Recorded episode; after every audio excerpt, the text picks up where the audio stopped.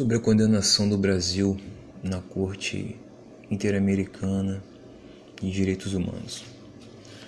Podemos falar de forma específica nesse momento do caso Maria da Penha, mulher nascida em Fortaleza, no Ceará, farmacêutica, bioquímica. Maria da Penha foi violentada muitos anos da sua vida pelo seu marido. Em um certo dia, ela sofreu uma tentativa de homicídio enquanto dormia, com um disparo de arma de fogo, em 29 de maio de 1983, deixando ela paraplégica. Após retornar à sua casa, seu marido novamente tentou tirar sua vida com uma descarga elétrica no chuveiro. Após tudo isso, ela procurou justiça, denunciando seu marido em 28 de setembro de 1984. Somente oito anos depois, em 4 de maio de 1991, ele foi condenado a oito anos de prisão. Seu julgamento foi alegado má formação dos quesitos aos jurados.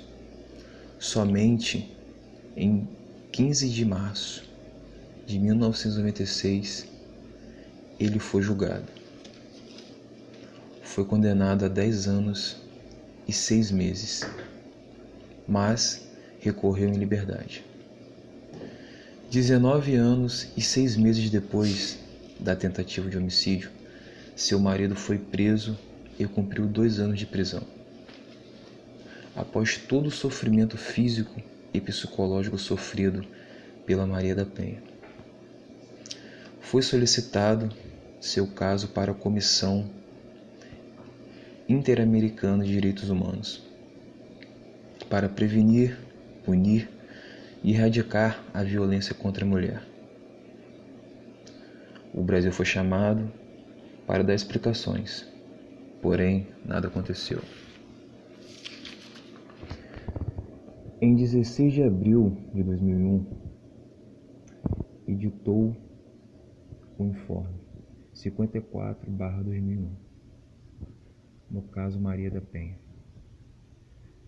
Após essa condenação ao Estado brasileiro, onde teve apoio da CEGIL Cradem e a própria Maria da Penha, apresentando os fatos ocorridos.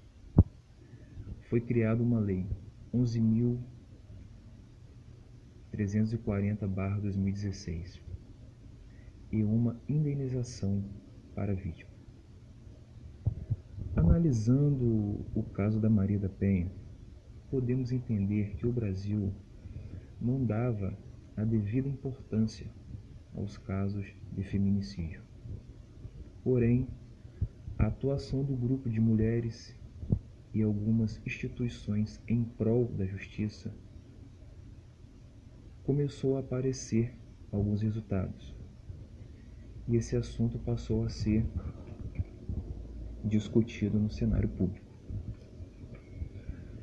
Atualmente, essa luta pela justiça e igualdade entre homens e mulheres continua acontecendo. Podemos hoje ver alguns resultados positivos. Exemplo: mulheres na política, mulheres no exército exercendo cargos grandes, no setor privado, em empresas nacionais e estrangeiras. Mas temos muito a evoluir mesmo com toda dificuldade, podemos ver um horizonte bem melhor do que há décadas atrás.